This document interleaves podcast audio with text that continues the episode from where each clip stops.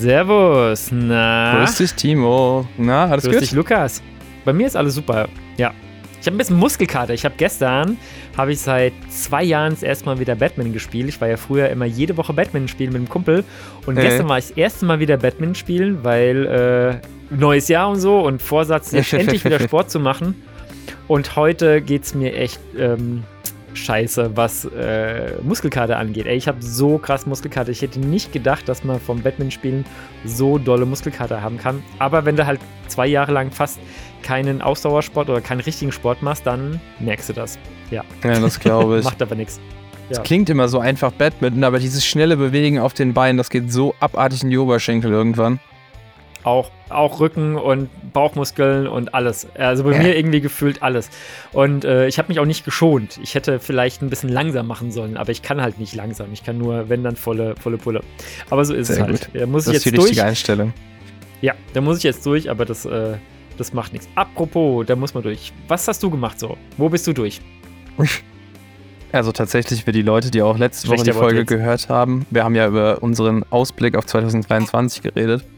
Und einen Film, über den habe ich ja ein bisschen länger geredet, auf den habe ich mich am meisten auch gefreut, und das war Evil Dead Rises, zu dem jetzt auch der zweite Trailer rauskam, der ähnlich wie der erste ist, aber genauso viel Bock macht. Und dann dachte ich mir, ach komm, guckst du nochmal Tanz der Teufel 1 und 2, Army of Darkness und ähm, das Evil Dead Remake von Fede Alvarez.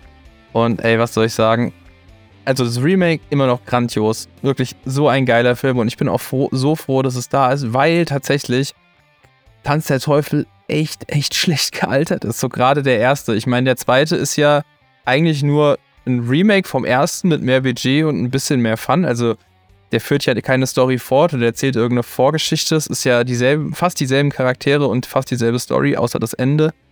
Und Alter, Witzig, diese, nur, dass das damals schon so gemacht wurde. bitte? Witzig, dass das damals schon so gemacht wurde. Nee. Ja, es war also der erste Tanz der Teufel war ja, war ja einfach nur ein Pilotfilm und äh, ich glaube, es war eine Uni-Abschlussarbeit sogar. Der hat ja nur 50.000 Dollar Budget oder 30.000 Dollar Budget gehabt und die waren halt auch noch finanziert. Hat aber ja ein Vielfaches eingespielt und ist ja sofort äh, zu einem Hype geworden. Und zwei Jahre später ähm, äh, hat man ja dann einfach gesagt, ähm, ja komm, beziehungsweise Sam Raimi hat damals gesagt, komm, wir nehmen jetzt mal das Geld vom ersten in die Hand und zeigen mal, was potenziell noch möglich gewesen wäre. Mhm. Das siehst du. Der zweite sieht wesentlich, wesentlich, wesentlich besser aus als der erste. Die schauspielerischen Leistungen sind auch besser, abgesehen von Bruce Campbell, der ist immer geil. ähm, aber die Effekte sind halt nochmal deutlich geiler. Aber du merkst halt einfach, und das ist leider so, dass der Film von 1987 ist. Und so sehen die Effekte halt aus. Ich meine, es war mehr Budget, aber es ist jetzt nicht so. Was fällt mir aus der Zeit ein? Es ist kein Alien. So, Alien sieht heute noch Mhm. cool aus und ist heute noch geil und hat nichts von seinem Charme verloren.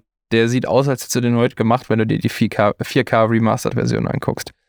Und da leidet Tanz der Teufel tatsächlich ein bisschen sehr. Und deswegen jetzt, um um den Anschlusspunkt dazu anzukriegen, bin ich sehr froh um das Remake, das ja storymäßig bis auf das äh, Cabin in the Woods Setting und äh, das Necronomicon nichts mehr mit Tanz der Teufel zu tun hat.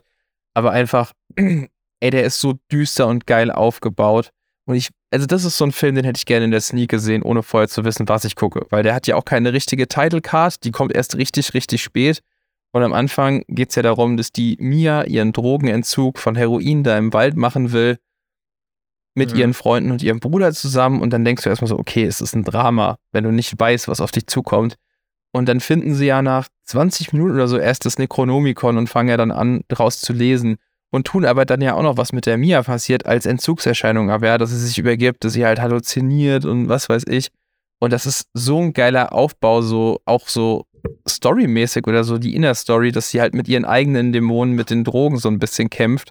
Und dann halt echte Dämonen dann auch ins Spiel zu bringen, ist halt voll geil. Und ey, die Effekte sind so ekelhaft und gut gemacht. Also alles praktisch, kein CGI. Ich habe echt drauf geachtet. Also ich habe nichts gesehen. Selbst den Blutregen am Ende, ähm, da regnet es ja wirklich wortwörtlich Blut. Das ist äh, bis heute die Filmszene, wo das meiste Kunstblut, äh, nennen wir es, verschwendet worden ist, ist komplett praktisch gemacht und ich bleibe dabei. Ich mag kein CGI. Ich mag CGI in den richtigen Momenten, aber ich stehe einfach auf praktische Effekte. Gerade Mhm. wenn die auch heute noch unter Beweis stellen, dass die genauso gut oder besser sogar als CGI sind. Ja, ich finde vor allem, wenn man so, so Sachen hat wie äh, Wunden, Blut und, äh, und sowas, ich finde, dass Mhm. das tatsächlich in CGI oft noch sehr künstlich aussieht. Oder man das irgendwie, auch wenn es manchmal nur unterbewusst ist, man merkt, dass es halt nicht echt ist. Na, das ist bei anderen Sachen, wenn du irgendwelche Gadgets hast, also bei irgendwie Science-Fiction-Sachen und die haben irgendwie Kram, da finde ich CGI überhaupt nicht schlimm oder äh. so Kram. Aber, ähm, oder wenn Hintergründe ausgetauscht werden, das machen die mittlerweile auch echt richtig gut. Aber ja. Gerade was so Wunden und sowas angeht, das finde ich tatsächlich ähm, auch praktisch deutlich besser. Hier in dem Falle Hut ab für Terrifier und Terrifier 2.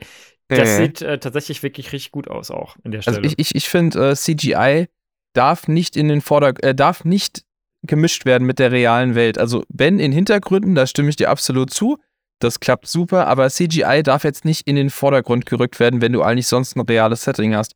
Wenn du hm. voll CGI hast, wie jetzt bei Avatar oder so zum Beispiel, dann finde ich das super, weil da finde ich, ist es einfach geil gemacht und da siehst du auch kaum die Übergänge. Aber wenn du halt eine echte Kettensäge mit einer echten Person hast, die einer anderen Person jetzt sagen wir mal den Arm abschneidet, dann, also ich bin kein CGI-Experte, aber zeige mir einer bitte ein Video, schicke es uns per Instagram auf die Podcast-Seite, ein Video, wo die Verletzung danach genauso gut aussieht wie ein praktischer Effekt. Ich bin der festen Überzeugung, das gibt es nicht und deswegen liebe ich praktische Effekte.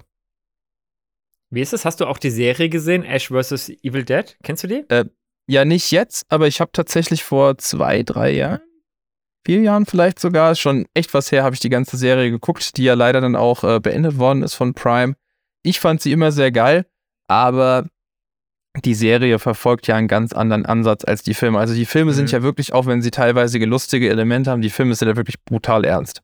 Also mhm. wir reden hier echt von einem krassen Slasher und von richtig, richtig krassen Gore-Horror. Auch wenn er seine Gut, lustigen. Bei dem, bei dem Remake, ne? Ja, aber auch bei den alten. Die alten haben auch immer mal komische ah. Elemente, aber die alten sind ja auch wirklich straight ahead in die Fresse Gore und Slasher. Und das, die Serie ist halt, die ist Comedy. Die ist wirklich reine Comedy. Das ist, fühlt sich so ein bisschen an wie eine lustige Version von Supernatural. Nur, dass die halt in einem Trio, nicht in einem Duo arbeiten. Und ja, das ist geil. Ash, Will Ash Williams bzw. Bruce Campbell finde ich immer cool und der hat halt auch nichts von seinem Charme durch sein Alter verloren. Im Gegenteil, sie spielen sogar mit seiner Heldenrolle. Also die Serie dreht sich ja darum, in der ersten Staffel, dass er geächtet worden ist, dass er alle Leute damals in der Nacht in dieser Hütte umgebracht haben soll. Dreht sich dann aber so ein bisschen, als rauskommt, dass es halt wirklich Dämonen gibt und da wird er dann halt als Held gefeiert. Da verliert mich die Serie dann auch so ein bisschen, mhm. weil es ist dann immer nur dasselbe. So, Ash findet irgendwo einen Dämonen, Ash tötet Dämonen auf irgendeine kranke Weise und sie überspitzen sich dann eigentlich nur mit dem Gore und mit dem, was sie zeigen. Ach, also ich hatte irgendwie so im Kopf, dass gerade der dritte Teil, der Army of Darkness, dass der so mega witzig ist. Aber ich habe die schon ewig lang nicht mehr gesehen. Hey gut, Army of Darkness spielt äh, im Kontext der Serie keine Rolle. Den hätte ich jetzt auch nochmal separat genommen. Ja, hm. das ist auch ein Comedy-Film für mich. Gerade auch in diesem Mittelalter-Setting wo er mit seinem Boomstick, seiner Shotgun da so ein bisschen angibt und den Obermacker macht. Das ist wirklich ein reiner Comedy-Film mit Horrorelementen. Der ist aber auch lange, lange nicht so brutal wie Tanz der Teufel 1 und Tanz der Teufel 2. Hm. Wobei, ah, okay. wenn Leute das jetzt hören und das vielleicht noch nie geguckt haben, muss man auch dazu sagen, ihr müsst das mit den Augen von damals sehen. Also für heutige Verhältnisse mhm. könntest du den als FSK 12 rausbringen. Das ist teilweise einfach nur lachhaft, was da passiert. Und äh, ja. das grenzt dann schon wieder an Comedy. Aber ich verstehe auch, wenn man in den 80ern im Kino gesessen hat und, oh, jetzt muss ich lügen. Ich glaube, Scream kam auch so um die Zeit raus und hat Scream hm, gesehen. Nee, Scream war schon 90er. Stimmt, Scream war 90er, ja, das war hier voll die Teenie-Zeit, stimmt. E egal, was halt kam. Also sowas wie Tanz der Teufel Hellraiser ja war zu der Zeit, zum Beispiel. Ja, genau. Das war, Man hat sowas wie Hellraiser gesehen, war, war das vielleicht gewöhnt, also dass es da schon ein bisschen deftiger zur Sache geht. Aber Tanz der Teufel setzt dem Ganzen halt nochmal eine neue Marke auf. Ich meine, da gibt es eine Frau, die wird von einem Baum vergewaltigt, ja. Da sägt Ash Williams seiner Freundin mit einer, Kettense mit einer Kettensäge komplett in zwei und verteilt in dieser Hütte tonnenweise Blut. Und das gab es damals einfach noch nicht. Ich kann verstehen, dass man damals schockiert aus dem Kino gerannt ist und gesagt hat, boah, sowas will ich nie wieder sehen.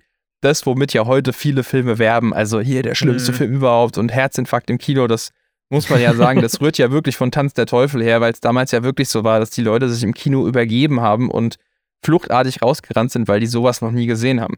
Also, wenn man es unter dem Aspekt betrachtet, finde ich, ist das immer noch ein sehr brutaler Film. Aber die Effekte ziehen heute halt einfach nicht mehr. Ja, also, hm. es ist halt schon, du siehst, dass der Kadaver ohne Kopf halt an Schnüren hängt und so ein bisschen wie in der Augsburger Puppenkiste hin und her geschoben wird. Ähm, aber auch da sage ich ganz ehrlich, guckt euch das Original an und wenn ihr dann sagt, ja, der war lustig, aber ich hätte gerne ein bisschen derber, dann guckt euch das Raimi, äh, das äh, Feder Alvarez Remake an, weil das ist genau also das löst in mir den Schock aus, den ich denke, den der Originalfilm bei der damaligen Kinozuschauerschaft ausgelöst hat. Ja, den fand ich auch richtig gut. Deswegen, ja. ich freue mich jetzt auch echt auf Evil Dead Rises und das, das ist auch so das, was ich denke, was dem Franchise mal gut tut. Es gibt ja viele Ableger, auch die Serie, das Remake, die Filme untereinander, die Originalen, aber alle haben halt dieses äh, Cabin in the Woods Setting. Und ich glaube, es ist echt mal ein frischer Wind, dass wir jetzt wirklich in der Großstadt sind. Zwar, so sehen die Trailer zumindest aus, dass wir uns nicht aus dem einen Apartment herausbewegen, aber dennoch, es ist, es ist äh, Cabin in the City so ein bisschen, aber. Ja, ich wollte gerade sagen. aber einfach, einfach mal was anderes. So, weißt du, wie, wie, wenn die Leute rausrennen, so mitten auf die Straße, so was passiert dann? So im Wald ist ja immer das Setting gewesen.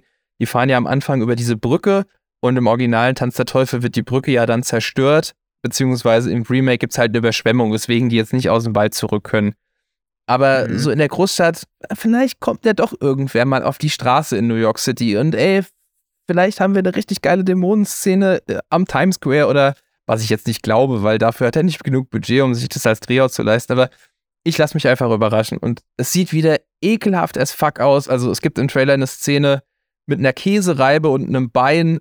Oh, also okay. sie zeigen es nicht, sie deuten es nur an, aber ich denke mir so, oh, ich, ich weiß genau, was passiert und ich freue mich drauf. Ja, und das könnte man ganz schnell beenden, indem man einfach die Ghostbusters anrufen. Und wenn die kommen, dann ist hier Schicht im Schacht. Ey, wir haben Freddy vs. Jason bekommen. Vielleicht bekommen wir auch, wie heißen sie? Ah, ich, ich wusste es mal. Äh, Evil Dead Demons gegen Ghostbusters als Film. Wie geil wäre das in der Originalbesetzung, außer Dan Aykroyd, weil er halt tot ist. So als Fortführung zu Ghostbusters Afterlife, Ghostbusters vs. Evil Dead. Das wäre schon witzig, ja. also Bill Murray wird ja. mitmachen, da bin ich mir sicher.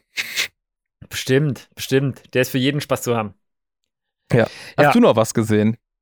Ich habe tatsächlich, ich habe zwei Serien gesehen. Äh, bin momentan so ein bisschen auf dem Serientrip, mhm. weil äh, ich muss gestehen, ich finde es so entspannend, Serien zu schauen momentan, weil dann weißt du, was du schaust. Ich meine, ich glaube, ich habe das schon mal gesagt, aber wir sind ja so, äh, also ich kann ja den ganzen Abend gucken. Ich habe da kein Problem, wenn man irgendwie um 8 Uhr anfängt, dass man bis um 12 Uhr durchschaut, äh, so ich. Und und ähm, meine Frau hatte aber ein bisschen Problem mit, wenn es um mehrere Filme geht. Also sprich, wenn man zwei Filme schaut, vor allem wenn die zum Beispiel nicht zusammengehören, dann, dann finde ich das meistens doof, dann ist ihr das schon zu viel. Also sprich, dann schauen wir nur, nur einen Film. So, und bei so Serien ist es halt irgendwie ganz cool, weil die fängst du halt einfach an und dann guckst du, hast du noch eine Stunde Zeit, dann schaust halt noch eine Folge oder bist du noch nicht müde, dann guckst du noch eine Folge, bist du müde, guckst halt keine mehr.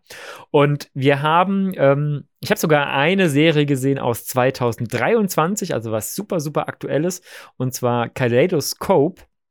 Kaleidoscope auf Netflix und das ist eine, ein Heist-Film, äh, ein Heist-Drama, ein Heist-Crime-Serie. Äh, ähm, und zwar ist das Besondere an der Serie, ähm, das ist eine Miniserie mit acht Folgen und auch äh, komplett abgeschlossen soweit. Und das besondere Feature daran ist, dass man die einzelnen Folgen in unterschiedlicher Reihenfolge schauen kann, so wie man möchte. Also man kann quasi anfangen, wo man möchte und kann zwischendrin zwischen den verschiedenen ähm, Folgen hüpfen. Und das wird wohl auch jedem Netflix-Zuschauer anders ausgespielt, also in, in einer anderen Reihenfolge. Was äh, total spannend ist. Haben die ja auch schon bei ähm, Love, Death and Robots gemacht, glaube ich, mhm. dass sie die auch schon in unterschiedlichen Reihenfolge ausgespielt haben, obwohl bei Love, Death and Robots muss man ja sagen, das sind ja einzelne Stories, die, also eigen, einzelne Kursgeschichten, die gar nichts miteinander zu tun haben, nicht mehr im Stil, nicht mehr in der Story, in nichts. Und bei, bei Kaleidoscope ist es schon so, dass es quasi eine Serie ist und jede Folge be betrifft, nicht betrifft, ähm, beleuchtet oder hat als Thema einen Zeitabschnitt. Also sprich, mhm. ähm, eine Folge ist der Heist an für sich und dann hast du eine Folge am Tag danach, eine Folge am Tag davor, eine Folge 24 Jahre davor, eine Folge sieben Jahre davor, eine Folge, ich glaube, sechs Monate davor und sechs Monate danach und noch irgendwie was.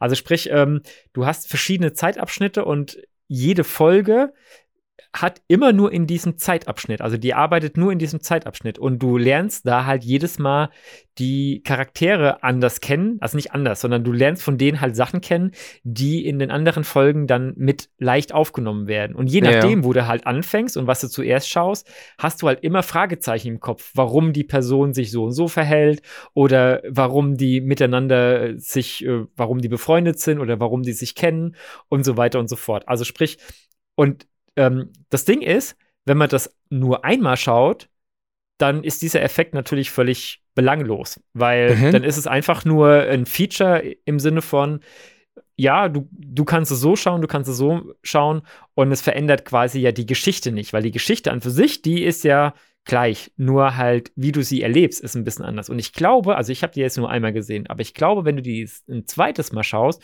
und in der komplett anderen Reihenfolge, dass dir dann andere Sachen zum Beispiel auffallen. Oder dass das Seherlebnis einfach, je nachdem, in welcher Reihenfolge du schaust, du ein, ein anderes Gefühl für die Charaktere oder die Story bekommst, weil du ja schon zum Beispiel weißt, ob wer stirbt oder du weißt, ähm, wer mit wem Beef hat oder wer wen ähm, verarscht und wie das sich vorher dann angefühlt hat. Also grundsätzlich sage ich mal, also ich war von der Serie sehr begeistert, mir hat die gut gefallen, ist aber, wenn man es runterbricht, eine relativ easy ähm, heißt Serie. Also sprich so eine klassische Heist-Geschichte mit Vorbereitung und ähm, so Drama-Elementen, weil die verschiedenen Charaktere miteinander zu tun haben und sich da halt äh, entsprechend äh, austauschen und so. Und ich, ähm, dieses Feature, dass man es in verschiedene Reihenfolge schauen kann, hätte ich gar nicht gebraucht, tatsächlich, weil ich mhm. habe es ja auch nicht so gemacht. Wir haben zwischendrin kurz überlegt, ob wir einfach eine Folge überspringen, weil wir waren dann an einem Punkt, wo wir gesagt haben, oh, ich wollen mal wissen, wie es zeitlich genau jetzt weitergeht. Und dann habe ich äh, zu meiner Frau gesagt, ja, dann lass uns doch einfach hier zwei Folgen überspringen und lass uns das direkt nehmen und schauen wir die anderen Sachen danach. Und mhm. dann ist auch gemeint, ja, nee, komm, lass uns einfach so gucken, wie es uns vorgeschlagen wurde. Und das haben wir dann auch gemacht. Und ähm, ich mochte die. Ich mochte die Char Charaktere, ich mochte, wie das aufbereitet war. Und ähm, ich war gut unterhalten, auch wenn ähm, ich quasi das Ende, also quasi der Heiß ist ja sozusagen, oder fast das Ende, nicht am, am Schluss gesehen habe, sondern ich habe ganz zum Schluss, glaube ich, sogar noch eine Folge gesehen, die vor zwei, drei anderen Folgen gespielt hat, zeitlich. Und ich fand es trotzdem gut und fand trotzdem schön, dass es so rund war. Ne? Also man hat halt nicht dieses mhm. klassische, bei so einem Heist-Film oder so, bei so einem Crime-Film arbeitet man ja häufig auf, äh, auf einen Finale hin. Also sprich, es äh, passiert was, es wird was aufgebaut und dann gibt es einen Schluss und dann gibt es einen ganz großen Showdown und dann gibt es das, äh, das Ende. Und das ist hier halt nicht, weil das Ende ist ja nicht immer das gleiche Ende. Also die, der Zeitpunkt, wenn quasi das Ende gezeigt wird, ist ja nicht immer an der gleichen Stelle und deswegen das alles so ein bisschen halbwegs offen gehalten, aber trotzdem mit Abschlüssen von einzelnen Figuren die dann verschwinden oder sterben oder wie auch immer. Will es nicht so viel verraten. Und äh, doch, also ich, ich fand die gut ich fand die wirklich gut. Mich hat die, äh, hat die währenddessen war ich mega krass dabei. Ich war mega gespannt, was passiert und wollte unbedingt noch eine Folge weiterschauen, was ja ein super ähm, Zeichen ist, dass eine Serie gut funktioniert. Zumindest. Ja, definitiv. Ja, das war das eine, Kaleidoscope. Und dann haben wir noch äh, zwei Staffeln von einer anderen Serie gesehen. Ähm, und zwar von The White Lotus. Die hat, ich glaube, oh, ich weiß gar nicht, Golden Globes gewonnen. Ist, ist sind die Globes das, äh, wo die Serien auch mit, mit ähm, prämiert werden? Nicht prämiert, ähm, aus, ausgezeichnet werden oder war das was anderes? Ja. Nee, das sind die Globes. Ja, und die hat, glaube ich, die Golden Globes gewonnen 2021. Ja. Mhm. Die erste Staffel. Und es war eigentlich auch komplett abgeschlossen. Und da geht es drum, das spielt in einem Hotel, in einem White Lotus. Und äh, das ist eine ganz geschickte Serie, finde ich, weil die fängt an mit einem ähm, mit einem Art Mordfall. Also man sieht, dass wer gestorben ist, aber man sieht nicht die Person, sondern man sieht nur, dass wer tot ist und dass wer an einem Flughafen sitzt. Und ähm, dann kommt schon der Schriftzug eine Woche vorher. Und dann sehen wir quasi innerhalb von einer Woche, was passiert, bis zu dem Zeitpunkt an dem Flughafen wieder. Und im Grunde ist es ein bisschen so wie ein Whodunit. Ja. Mhm. Nur ohne einen Detektiv. Weil beim Whodunit ist ja ganz oft, dass quasi ein Detektiv da ist, der herausfinden muss, wer der Mörder war. Und bei The White Lotus ist der Detektiv quasi der Zuschauer. Der Zuschauer, der kann die ganze Zeit miträtseln und es geht quasi darum, dass eine, das White Lotus ist in so ein, ein sehr teures äh, High, High-End Noble ähm, Hotel. Und es geht quasi um Gäste, die in das White Lotus einchecken. Und es geht um die Mitarbeiter dieses Hotels und wie so quasi hinter der Fassade der netten Mitarbeiter und der netten Leute an der Rezeption, wie es da hinten dran abläuft. Und zwar, dass das halt alles nur ein bisschen Maskerade ist und dass hinten dran voll der Druck ist und auch das alles nicht so perfekt läuft, wie es, äh, so getan wird.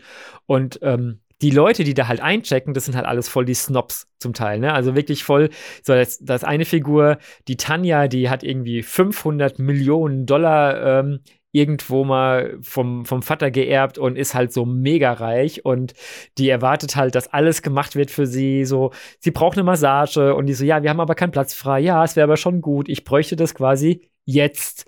Kann sich denn nicht jetzt wer darum kümmern, dass ich es jetzt bekomme? Und natürlich wird es irgendwie machbar gemacht und so weiter. Und das ist echt eine ganz geschickte Serie, weil zum einen wird halt dieses Mysterium aufgebaut vom Anfang mit dem, mit dem Mord oder mit diesem, also was ist der Mord, mit dem Todesfall. Man sieht halt nur, dass wer tot ist. Man sieht nicht mal, dass wer umgebracht wurde. Man sieht nur, dass, ähm, dass wer gestorben ist.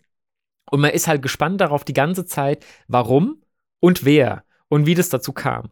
Und während der Serie kriegt man halt diese ganzen Charaktere. Es sind irgendwie drei, vier verschiedene Familien oder drei, vier verschiedene Gruppen, die untereinander agieren, aber auch miteinander agieren. Und ähm, das ist so eine Mischung aus Komödie und Drama und war mega gut. Also ich war mega geflasht, ich war mega unterhalten und ähm, ich glaube, ich habe selten in einer in so einer Art von Serie, also in, in so einer Dramaserie mit, mit, mit Comedy-Anteil, einen Full-Frontal-Penis gesehen und jemand von der Seite oder, oder jemand gesehen, der wem anders in ähm, in den Koffer kackt.